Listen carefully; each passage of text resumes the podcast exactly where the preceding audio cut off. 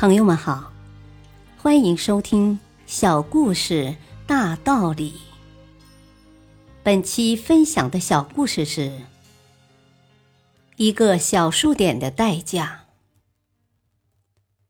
一九六七年八月二十三日，苏联发射了宇宙飞船“联盟一号”。在当时，苏联的航天科技发展迅速，这也不是苏联发射的第一艘宇航飞船了。不出所料，宇宙飞船在太空中一切正常，圆满的完成了考察的任务，准备按照原定的计划返航。然而，在返回大气层时，宇航员却突然发现宇宙飞船发生了恶性事故，减速的降落伞无法打开，这意味着飞船将以越来越快的速度降落到地面，最终坠毁。而在这个过程中，一切都无法改变，人们只能眼睁睁地看着飞船坠毁。苏联领导人经过紧急研究之后，决定向全国实况转播这次事故。电视台的播音员用沉重的语调向全国宣布：“宇宙飞船将在两小时后坠毁，观众将目睹宇航员费拉迪米·科马诺夫殉难。”听到这个消息，全苏联的人都沉浸在巨大的悲痛之中。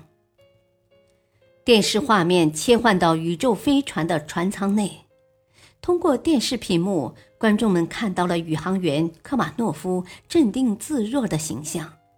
面对死亡，他依旧面带微笑。他对母亲说道：“妈妈，您的图像我在这里看得清清楚楚，包括您头上的每根白发。”你能看清我吗？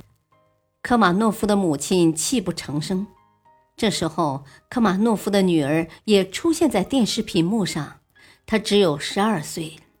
科马诺夫深情地看着还未成年的女儿，安慰着她。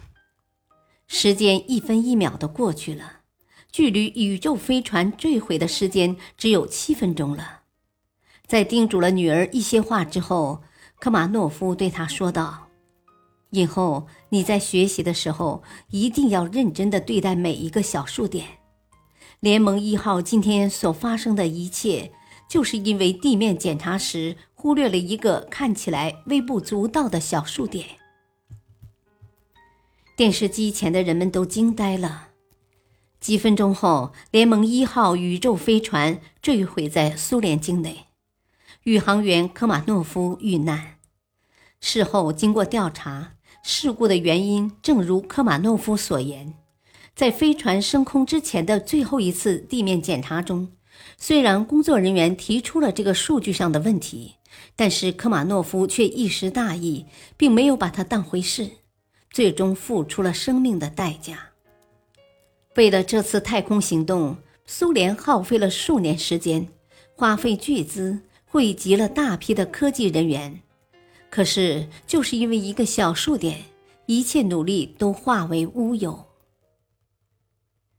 大道理，每一切细节都蕴含着昭示未来的巨大力量，即使是一个小数点的错误，也会导致永远无法弥补的悲壮告别。感谢收听，再会。